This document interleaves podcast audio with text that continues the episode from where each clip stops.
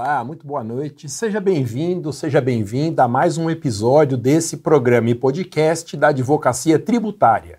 Meu nome é professor Alexandre Maza e nesse programa aqui nós discutimos as melhores estratégias e oportunidades para quem quer começar do zero advogando em tributário. E hoje eu vou falar sobre as 20 principais causas da advocacia tributária no momento para quem quer começar a atuar nesse nicho.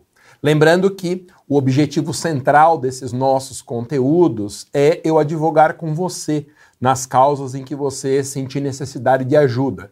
Entrando no escritório, uma causa de tributário ou administrativo e você sente que precisa de um apoio, entre em contato comigo mandando uma mensagem direta pelo Instagram e aí a gente discute os termos da seria. Lembro ainda que estão abertas as matrículas de todos os cursos de advocacia da minha escola, principalmente o Advocacia Tributária e o Advogue para Servidores Públicos. Para você se matricular é muito fácil, é só clicar no link que está aqui na descrição desse vídeo ou que está na minha bio do Instagram.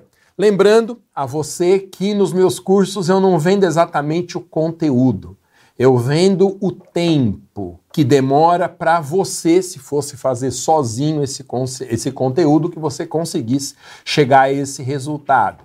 Então, você pega, por exemplo, meu curso sobre a reforma tributária, eu estou há um mês debruçado na reforma para desvendar conteúdos complexos e todos embananados lá dentro do texto da emenda, e aí eu te entrego o conteúdo pronto. Em vez de você gastar esse um mês inteiro, você tem de forma 100% didática, objetiva e começando do zero todos esses conteúdos. Tem o curso completo da advocacia tributária, tem o curso Advogue para Servidores Públicos, tem o curso da Reforma Tributária, Inteligência Artificial na Advocacia, tem um mini curso de Planejamento Tributário, cursos também de prospecção, qualquer coisa que você quiser conhecer todos, pode digitar também no Google escoladomasa.com.br. Lá você vai encontrar o portfólio de cursos, mas não deixa para depois não, aproveita essa oportunidade aqui para você não esquecer. Entre lá no meu site e veja qual é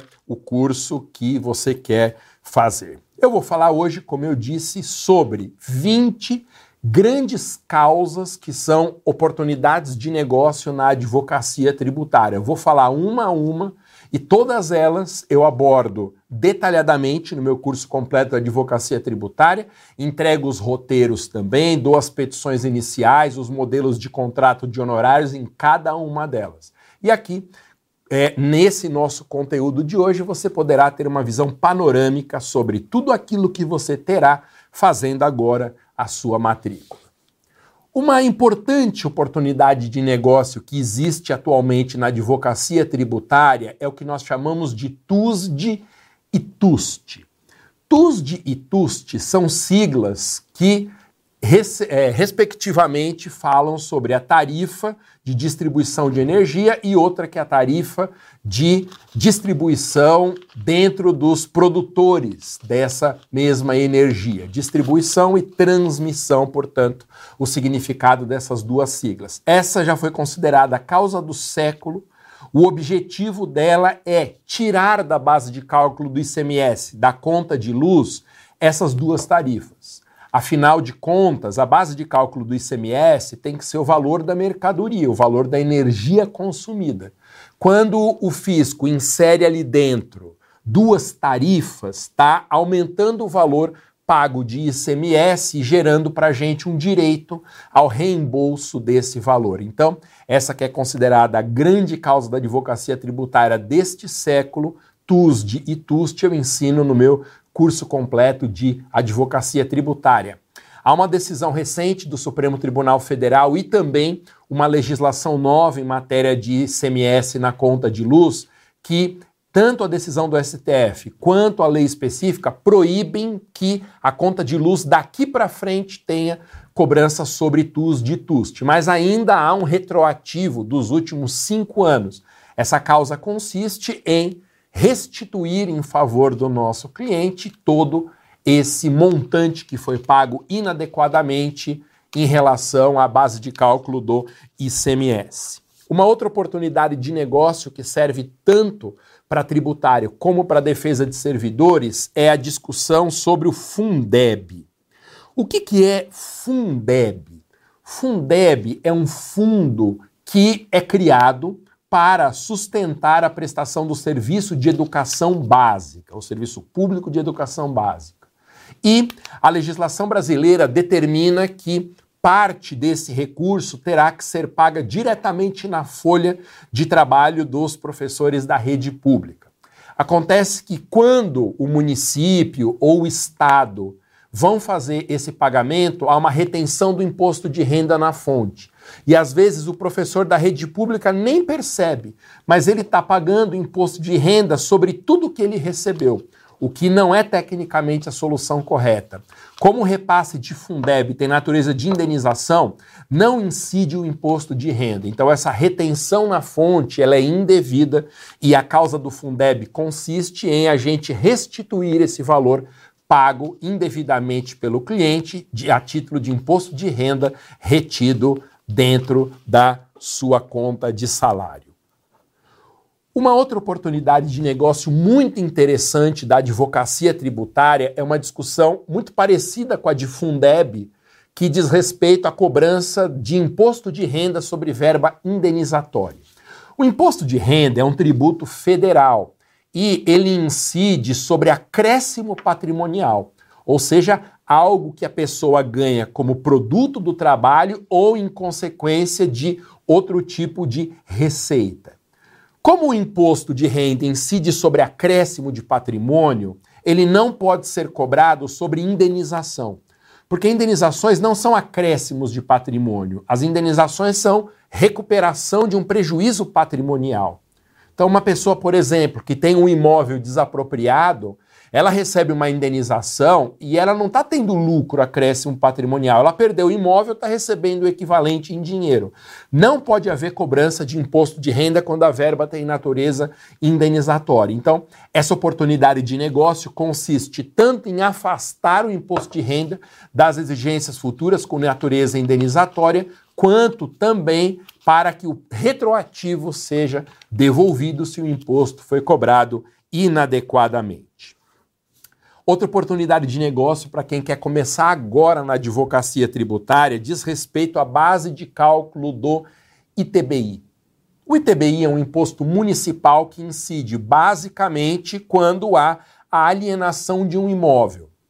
Quando a pessoa vende um imóvel, ela vai registrar em cartório essa transferência e aí ela precisa comprovar o pagamento do ITBI. Mas há um problema grave na cobrança do ITBI, que é qual a base de cálculo? Porque muitas vezes o município tem o valor venal do imóvel como um valor disponível, o valor que é utilizado para calcular o IPTU, tem o valor do negócio que foi combinado e tem o valor de mercado. São três valores diferentes. E o fisco sempre insiste em que se calcule o ITBI sobre o maior dos três valores. Então, essa oportunidade de negócio consiste em reduzir o ITBI ao pagamento sobre a quantia correta, que dependendo do caso pode ser o valor de mercado, o valor da negociação. Então, essa é uma outra oportunidade legal para quem quer começar do zero na advocacia tributária.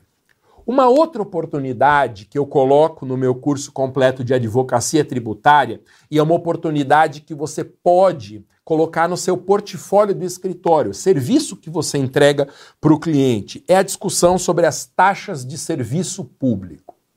Serviço público é toda atividade que o Estado desempenha em favor das pessoas. Então, serviços públicos são educação, transporte coletivo, saúde, fornecimento de energia, água encanada, gás natural. Quando o Estado fornece esses serviços, ele tem o direito constitucional de cobrar pelo serviço. Só que existem serviços públicos que não podem ser taxados porque eles são prestados de uma forma em que é impossível individualizar o custo do serviço para cobrar o valor justo do contribuinte. Aí nós falamos que o serviço público é indivisível. Você pega, por exemplo, a lâmpada acesa na rua, o serviço de iluminação pública. Não pode ser taxado, porque a lâmpada acesa na rua, ela traz um benefício que é difuso para toda a coletividade. Eu não consigo pegar o custo daquele serviço e dividir entre os contribuintes de uma forma precisa para que se cobre o valor justo da taxa. É por essa razão que o Supremo declarou inconstitucional a taxa de iluminação pública e a Constituição foi emendada para que esse serviço de iluminação passasse a ser tributado pela COSIP, uma contribuição de iluminação pública. Então, discutir a legitimidade de uma taxa de serviço público sobre serviço que é indivisível é uma outra oportunidade de negócio para quem quer começar do zero na advocacia. Outra causa que eu sempre indico para os meus alunos dos cursos de advocacia da minha escola, para quem está começando na defesa de contribuintes, é uma discussão sobre a bitributação no ISS. O ISS é um imposto municipal que incide sobre a prestação de serviços. Então, ISS é imposto sobre serviços. E por um erro técnico, do meu ponto de vista, bastante grosseiro, o ISS foi entregue pela Constituição de 88 aos municípios. E qual que é o problema de ser entregue aos municípios? É que aí vai gerar uma crise de arrecadação sempre que o serviço for prestado num município diferente daquele onde o prestador tem a sede. Então você imagine, para falar da minha cidade natal, uma empresa de limpeza de fachadas tem sede em Guarulhos. E ela se desloca de Guarulhos para prestar o serviço na capital, que é São Paulo, os dois municípios vão cobrar o ISS. Foi um erro atribuir ao município. O mais adequado seria atribuir ao Estado esse imposto ou talvez à própria União. Então, a questão da bitributação é simples nesse exemplo. Basta que mais de um município exija o ISS sobre o serviço que é prestado fora da localidade do prestador. E aí vira uma guerra fiscal. Guarulhos quer o valor do imposto, São Paulo também quer, e nós temos que entrar na justiça em nome do cliente para pedir uma consignação em pagamento. É uma ação tributária bastante simples, em que a gente entrega para o juiz o depósito de uma dessas exigências, a maior delas, e o juiz é que decide qual dos dois fiscos será aquele que tem direito ao levantamento do valor. Então, essa é uma oportunidade de negócio sensacional para quem quer começar na advocacia tributária. Existe uma outra oportunidade que diz respeito ao ITCMD. O ITCMD é um imposto estadual muito desconhecido. Ele incide sobre a transmissão causa-mortes, por isso que ele é um imposto chamado de imposto da herança, e incide também sobre doações. Mas doação ninguém faz no Brasil, não há uma cultura no nosso país de realizar doações. Mas se ela acontecer, vai incidir esse imposto estadual. Ocorre que muitas doações, elas são feitas do exterior. Então o sujeito é um multimilionário, está morando fora, embora seja brasileiro, e resolve fazer a doação lá para alguém. E o fisco, ele quer cobrar esse valor do ITCMD sobre a doação.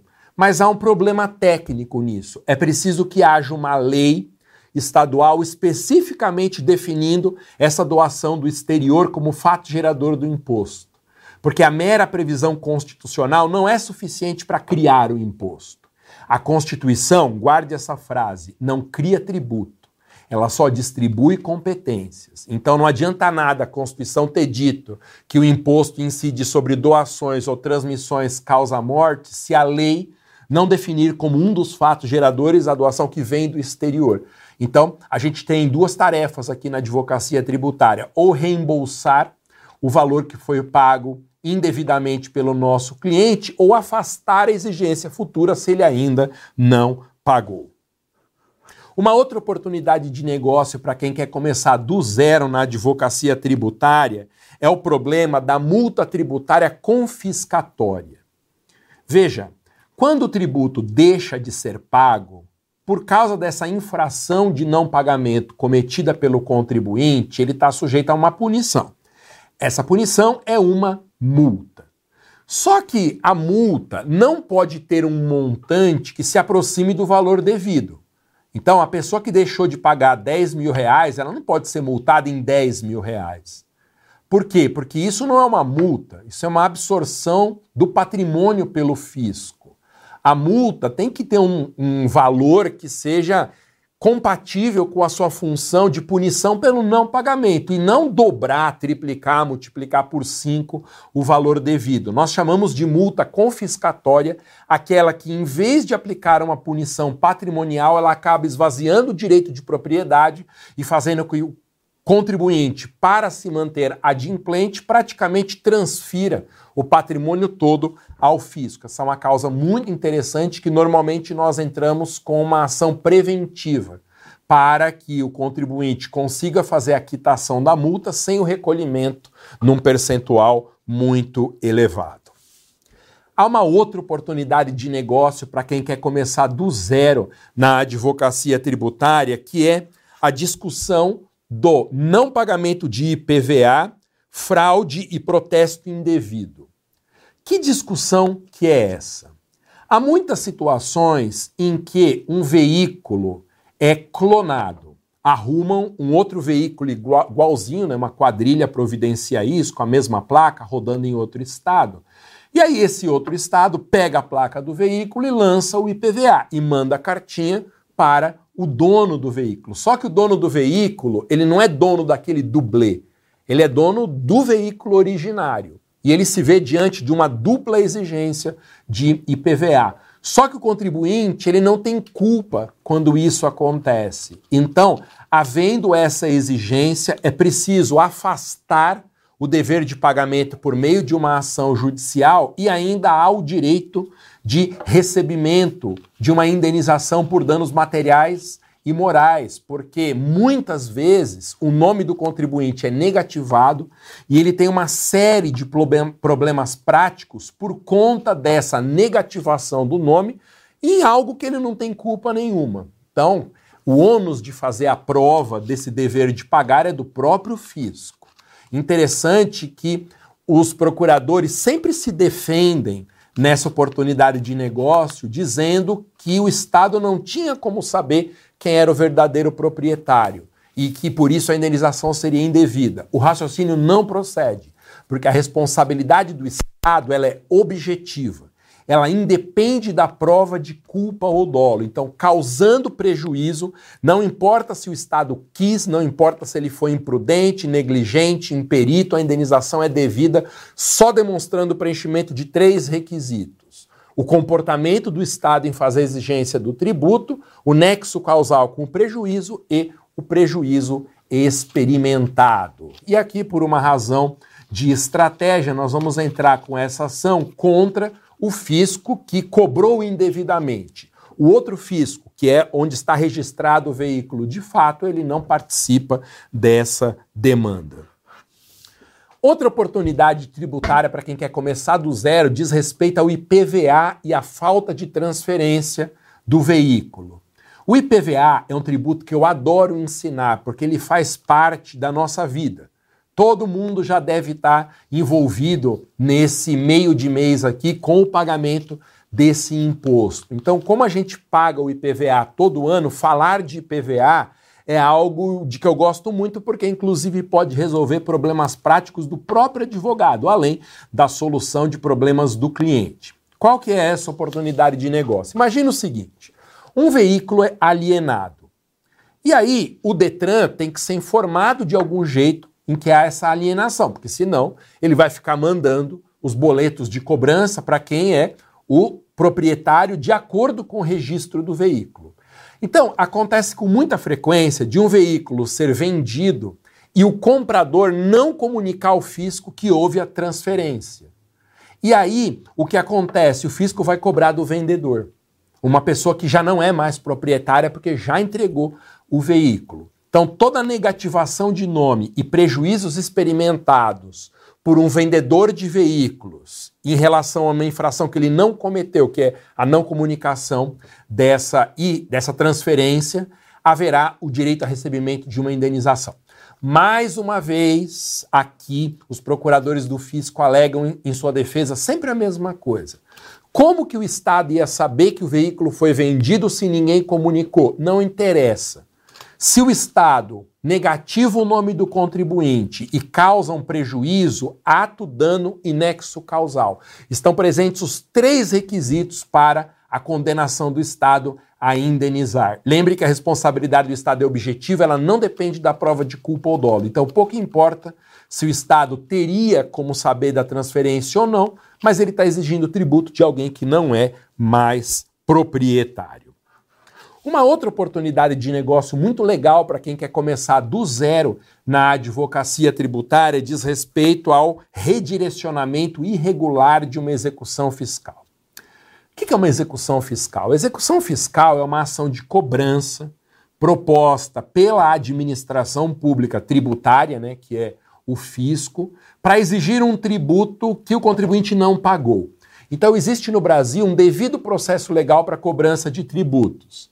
Primeiro, a Constituição prevê a hipótese de incidência, aí aquela conduta acontece como fato gerador, nasce obrigação de pagamento, o poder público vai lá e liquida essa obrigação, né, estabelece um valor específico, surge com isso o direito do fisco cobrar, se o contribuinte não fizer o pagamento.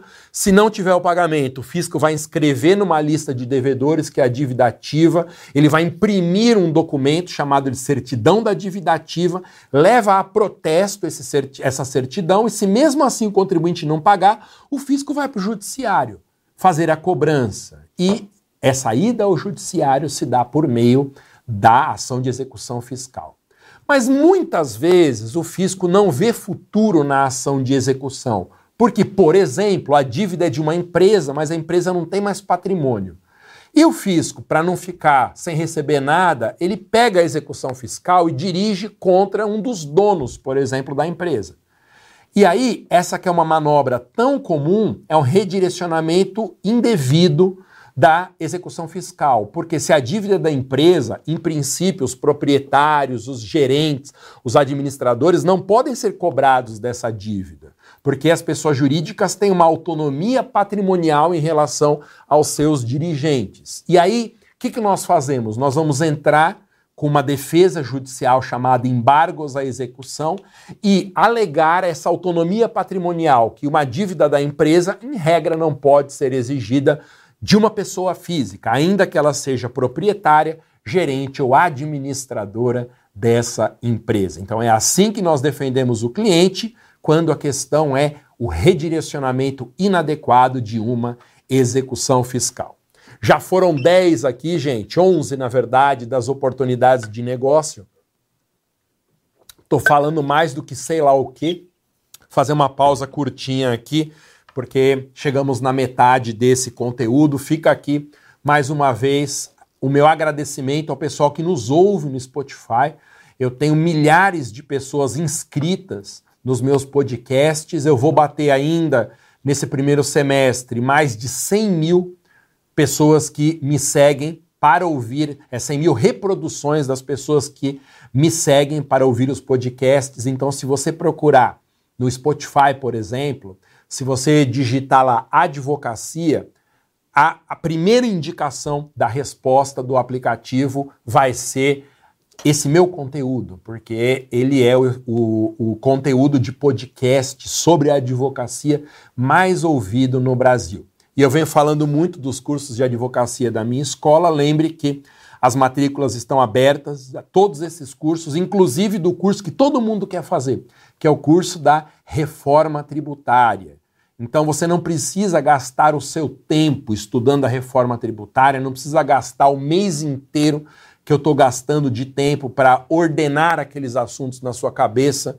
Você entra no curso e não precisa perder todo esse tempo. Aí você pode usar o tempo que você teria para criar todo esse conteúdo, você pode usar para aquilo que você quiser. Pode ficar mais com a família, cuidar da sua saúde, fazer prospecção de outros clientes. Por isso que esse é um curso meu que economiza muito tempo da sua parte. Eu assumo a responsabilidade por organizar todos os assuntos fundamentais da reforma tributária e te entrego no final do curso, que vai ser inteirinho disponibilizado até o dia 31 de janeiro deste 2024, eu te entrego todas as oportunidades de negócio listadas e que surgiram com essas mudanças da reforma tributária. Saia na frente dos seus concorrentes e compreenda a fundo a reforma tributária nesse curso, que é um curso rápido da minha escola. A carga horária não vai chegar a quatro horas, está entre três e quatro horas. Eu estou entregando um pouco por semana, faltam cinco conteúdos só para eu fechar os 22 encontros que performam essa carga horária de 3 horas e meia a 4 horas. Bom, estou falando sobre oportunidades de negócio para quem quer começar do zero na advocacia tributária. Uma outra oportunidade muito interessante na defesa de clientes é uma ferramenta que você precisa compreender bem, que é a exceção de pré-executividade. Lembre que a execução fiscal é a ação de cobrança proposta pelo fisco quando o contribuinte não paga administrativamente o valor devido. A partir do avanço no devido processo legal da cobrança de tributos, chega um momento em que o fisco não pode mais exigir administrativamente o valor. Depois que inscreveu na dívida ativa, expediu a CDA, a CDA, certidão da dívida ativa, mandou para protesto no cartório, se o contribuinte não pagar, o fisco não tem mais o que fazer. O que, que ele faz então? Ele recorre ao judiciário, propõe ação de execução fiscal. Normalmente, o contribuinte se defende na execução fiscal opondo os chamados embargos à execução. O problema dos embargos é que é uma defesa cara, é uma defesa onerosa porque para o contribuinte embargar a execução, ele tem que disponibilizar ao juiz patrimônio suficiente para a quitação daquela dívida. E às vezes a pessoa se vê enredada em uma dívida tributária que ela não tem patrimônio suficiente para pagar. E aí, de uma forma incrível, o direito tributário brasileiro nega acesso ao judiciário para essa pessoa, porque se ela não garantir o juízo, a legislação não permite que ela embargue. E aí, surgiu uma criação doutrinária e jurisprudencial chamada exceção de pré-executividade. Ela é uma forma de defesa alternativa dentro da execução fiscal. Só que eu só posso entrar com exceção de pré-executividade se a tese nessa demanda for algo que o juiz possa reconhecer de ofício. É o caso, por exemplo, de dívida prescrita. Se o seu cliente está sendo cobrado em execução fiscal de uma dívida que é mais antiga do que cinco anos, que normalmente é o intervalo que se tem para a contagem dessa prescrição, eu posso alegar a prescrição sem necessidade de garantir o juízo nos embargos. Eu entro com a exceção de pré-executividade. Então, para dívidas tributárias prescritas, não precisa embargar. O STJ aceita a utilização de exceção de pré-executividade. Há uma coisa interessante a propósito dessa utilização da exceção de pré-executividade é um questionamento que com frequência as pessoas me fazem. Ô Masa, se está prescrito, por que, que o fisco cobra? É, tem várias razões para o fisco fazer uma cobrança de dívida prescrita. Algumas, em algumas situações é por excesso de trabalho, os procuradores estão fazendo coisa demais, os quadros das procuradorias estão sempre muito abaixo do indispensável para tocar o serviço da administração tributária. Às vezes é um simples erro na digitação da dívida. Tem várias e várias possibilidades ou hipóteses para que se justifique isso aí. Portanto, se houver uma dívida prescrita, o fisco vai cobrar, porque é uma matéria de defesa. Não é o fisco que tem que discutir a questão da prescrição. É o contribuinte que tem que ir a juízo na exceção de pré-executividade e dizer: juiz, a dívida está prescrita. Porque se o contribuinte ficar de braços cruzados, só confiando que o pagamento indevido não será exigido, ele vai ser atropelado pelo fisco e pelo judiciário. Então a prescrição é um tema que pode ser reconhecido de ofício pelo juiz, mas a gente tem que provocar o judiciário. É uma tese que a gente tem que alegar. Porque se a gente não alega, o cliente pode estar coberto de razão. A cobrança vai ser feita como se ele devesse o valor integral. Outra oportunidade de negócio para quem quer começar na advocacia tributária diz respeito a uma CDA ilíquida. O que, que, é isso? CDA é a certidão da dívida ativa. É um documento público que controla o ato de inscrição da dívida, que é lançar o nome do contribuinte num rol de devedores. Há casos, porém, em que a CDA é expedida, mas a dívida não tem um valor exato. Nós chamamos de dívida ilíquida, aquela em que há uma incerteza sobre o valor efetivamente devido.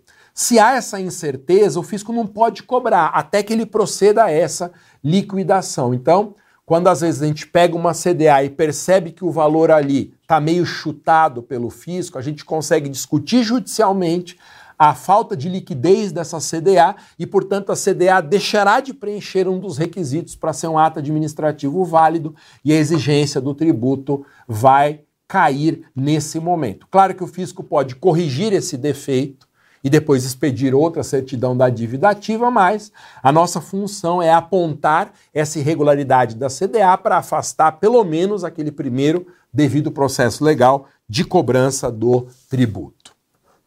Uma outra oportunidade de negócio muito legal para quem quer começar do zero na advocacia tributária já nesse início de 2024 é a discussão sobre as taxas de polícia.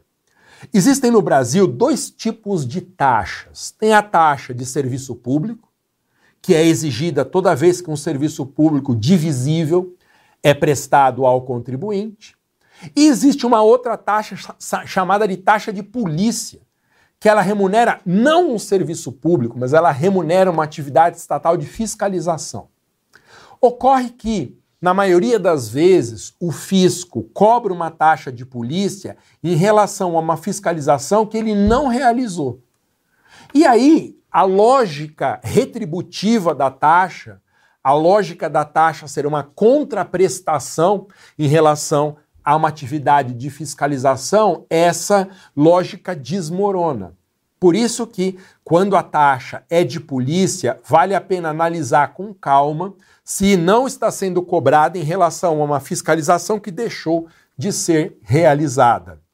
Então, essa é uma oportunidade que diz respeito à cobrança irregular de taxa de polícia. Você pega, por exemplo, o caso de uma taxa de licenciamento de veículos.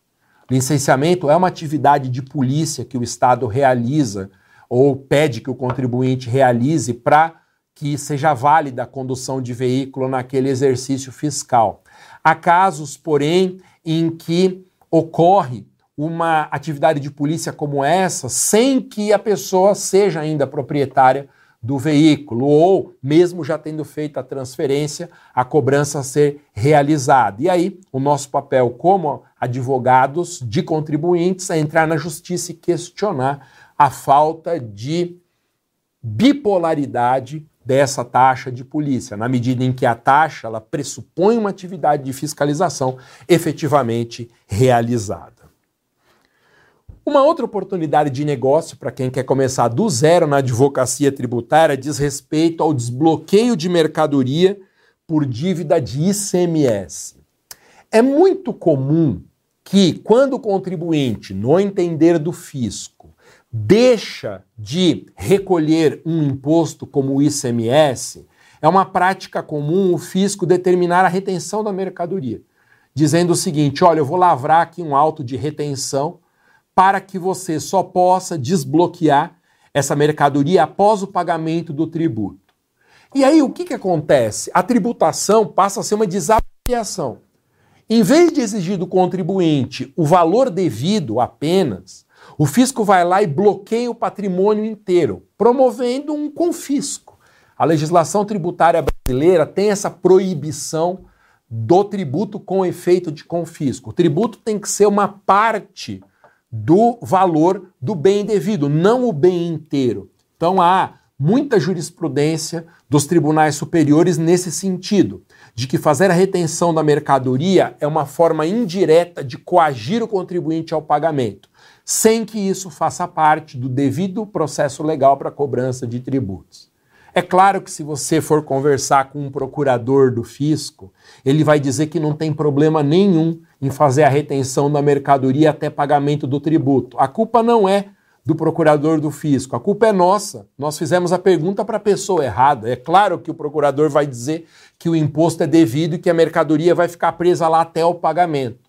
Nós temos é que mostrar pro juiz nessa oportunidade de negócio em que em vez de haver o pagamento de uma parcela do valor do bem, o fisco está bloqueando o bem inteiro num confisco, ou se você preferir, num procedimento que é mais uma desapropriação do que uma tributação. Outra causa muito importante da advocacia tributária e que permite que você inicie do zero ainda nesse começo de 2024 diz respeito à decadência em auto de infração. Quando o contribuinte é notificado para pagar o tributo, ele tem o prazo que está previsto no 160 do CTN de 30 dias. Se o contribuinte pagar em 30 dias, extinguiu o crédito. Se ele não pagar, o fisco tem que dar o passo seguinte no devido processo legal para cobrança de tributo. E muitas vezes esse passo seguinte é a lavratura de um auto de infração. Só que o auto de infração, ele não pode cobrir um período largo de tempo. A legislação brasileira diz que um auto de infração só pode cobrir os cinco anos anteriores à data da sua lavratura. Há, portanto, um prazo decadencial de cinco anos que o fisco tem para lavrar, lavrar o auto de infração. Muitas vezes a gente pega um auto de infração, ele é assinado, por exemplo, no início de 2024 e está dito lá que ele diz respeito a fatos geradores acontecidos desde 2010, por exemplo. O fisco não pode cobrar num auto de infração uma dívida cujo fato gerador aconteceu há mais tempo do que esse prazo quinquenal. Então, o nosso papel será ou na via administrativa ou no processo judicial desfazer esse ato de cobrança por causa de um vício, porque ele ultrapassa o prazo quinquenal para fazer a lavratura desse auto de infração. Lembrando que eu estou falando de 20 oportunidades de negócio que eu indico no meu curso, que eu ensino no meu curso de advocacia tributária. Eu entrego tudo mastigado para você. Quanto tempo demoraria para você, começando agora na advocacia tributária, chegar a esse conteúdo todo de 20 oportunidades de negócio, 20 causas que você tem a oferecer na defesa de interesse de clientes e ainda produzir a sua petição inicial, ter o contrato de honorários, ter o roteiro das aulas. Então, eu tomei essa tarefa para mim. Eu trabalho nesse curso de advocacia tributária há quase três anos, atualizando o conteúdo, melhorando as informações que tem lá, justamente para que você não precise gastar todo esse tempo. Eu não quero que você fique três anos cinco anos, dez anos para chegar a esse conhecimento. Eu tenho mais de 20 anos na advocacia e gastei todo esse tempo para chegar a esse conteúdo. Então, esse papel é meu, de te mostrar as oportunidades de negócio. E aí você economiza o seu tempo, esses 3, 5, 10 anos, para fazer outras coisas, cuidar da sua saúde, ficar com a sua família, viajar ou, por que não, fazer prospecção de outros clientes. Mas você não precisa demorar todo esse tempo para chegar nesse resultado final de informações, porque isso eu te entrego de mão beijada no curso da advocacia tributária. Quisera eu lá no longínquo ano de 1998, quando eu saí da faculdade, que alguém tivesse me apontado o caminho desse jeito. E para você é possível você economizar esse tempo todo no atalho para chegar às oportunidades mais importantes de negócio. Você quer saber mais sobre meus cursos de advocacia? O link para mais informações você encontra na minha bio do Instagram. Você entra lá no Instagram, arroba professor Maza, tem o um link na minha descrição, na descrição do meu perfil, clica lá que você vai achar vídeos informativos sobre todos esses cursos. Se você assiste esse conteúdo não pelo Instagram, mas nas demais redes, tem a descrição aqui embaixo do conteúdo e nessa descrição eu coloquei os links também para você ter mais informações sobre os cursos da minha escola. Uma antepenúltima oportunidade de negócio para quem quer começar do zero na advocacia tributária já nesse começo de 2024 é o fechamento ou interdição de estabelecimento comercial pelo fisco. Veja, o devido processo legal para cobrança de tributos no Brasil está muito obsoleto. Basta dizer que o Código Tributário Nacional é dos anos 60 e a Lei de Execuções Fiscais é de 1980. Então você imagina a Lei de Execuções Fiscais, que normatiza todo o processo judicial de cobrança da dívida tributária, ela foi criada há mais de 15 anos, ou antes de 15 anos do lançamento da internet. Então, todas as ferramentas de cobrança de tributos no Brasil hoje estão obsoletas, estão carcomidas, como se fala lá em Guarulhos. Então, os procuradores do fisco ficam desesperados para conseguir uma efetividade maior na cobrança de tributos. E muitas vezes eles violam o devido processo legal, aquele procedimento previsto na lei para a cobrança do tributo, e estabelecem alguma determinação que a legislação tributária não contempla. Por exemplo, determinar o fechamento de um estabelecimento comercial por falta de pagamento de tributo. Veja, esse procedimento é uma violação clara ao princípio da liberdade econômica. O fisco tem os seus meios próprios para cobrar o tributo. Ele não pode usar uma sanção indireta como essa. Ou você paga, ou eu fecho o seu estabelecimento comercial. Não faz parte essa medida do devido processo legal para cobrança de tributos. Então, por mais que às vezes pareça justo para os procuradores que seja encontrada uma solução mais eficiente de cobrança do tributo, a legislação não prevendo essa solução, a providência é indevida. E aí, para defender os interesses do cliente, a gente vai discutir a invalidade dessa conduta numa ação anulatória e liberatória do estabelecimento. Mais uma oportunidade de negócio para quem quer começar do zero na advocacia tributária, recusa de emissão do CNPJ por dívida dos sócios. Gente, quantas e quantas vezes aparecem casos no escritório assim? O nosso cliente vai abrir uma empresa e aí, no momento em que ele vai abrir a empresa, levantam ali um valor de uma outra empresa, um valor que ficou em aberto de tributo. E aí, a autoridade que faz a criação da empresa se recusa a expedir o CNPJ até que a pessoa quite aquela dívida anterior. Esse procedimento é muito comum, mas ele é inválido. Por quê? Porque isso é uma sanção indireta. Você, sem previsão expressa na legislação, está inovando nas medidas utilizadas para realizar a cobrança do tributo. Então, nosso papel na defesa de interesses de contribuintes que sofrem com esse problema é normalmente impetrar o um mandado de segurança, porque é um direito líquido e certo, determinando que a autoridade pública dê um número de CNPJ, embora aquela pessoa tenha dívidas de uma sociedade, dívidas tributárias ainda em aberto.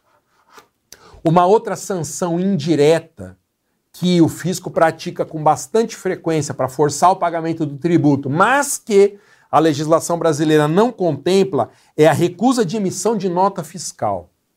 Veja, se o estabelecimento não pode emitir nota fiscal porque o sistema trava a expedição do documento quando o fisco considera que há uma dívida ali a ser paga, o fisco está inviabilizando o exercício da atividade econômica. E aí que o contribuinte não vai conseguir pagar mesmo, ele vai para clandestinidade, para irregularidade de forma forçada. Por isso que sempre que houver uma recusa de expedição de nota fiscal pelo sistema de cálculo do ICMS, nós podemos entrar na justiça para impedir que o fisco continue realizando esse impedimento da emissão de notas fiscais. O fisco tem os meios próprios de cobrar tributo. Não pode usar esse mecanismo indireto para forçar o pagamento do tributo, que é recusar a expedição de notas fiscais. Uma outra oportunidade de negócio para quem quer começar do zero na advocacia tributária é a tese do ICMS sobre transportes. O ICMS, como a própria sigla sugere, é o imposto sobre circulação de mercadorias e serviços. Mas esse termo circulação, ele é um termo jurídico. Ele não é um termo fático. Não é circulação no sentido físico, pegar a mercadoria aqui, levar da matriz da empresa para uma filial, pronto, circulou, eu posso cobrar o ICMS. Não, é uma circulação jurídica, uma mudança de propriedade. Por isso, quando uma empresa, por exemplo, faz o transporte de uma mercadoria de um stand dela para outro estabelecimento que também é dela, não houve circulação jurídica. Houve a circulação física, o transporte da mercadoria, mas o ICMS não incide sobre a circulação física. Ele incide sobre a circulação jurídica. E você sabe desde o primeiro ano da faculdade que mercadorias são bens móveis e a mudança de propriedade numa mercadoria se dá pela entrega, pela tradição daquele item a uma nova pessoa. Se nunca esse item saiu do patrimônio do nosso cliente, o ICMS é indevido, embora possa ter havido uma circulação física, mas não jurídica. Então, esse foi mais um episódio do nosso programa e podcast da Advocacia Tributária, em que eu listei 20 das oportunidades de negócio que eu ensino no meu curso da Advocacia tributária. Não perca essa chance de dar a virada de mesa que você está precisando na sua advocacia, abrindo uma nova frente de atendimento de clientes no seu escritório, que é a advocacia tributária. Valeu! Nos veremos na próxima oportunidade. Sexta-feira eu vou falar sobre 20 oportunidades na defesa de servidores públicos. Até mais, obrigado pela sua companhia. Tchau.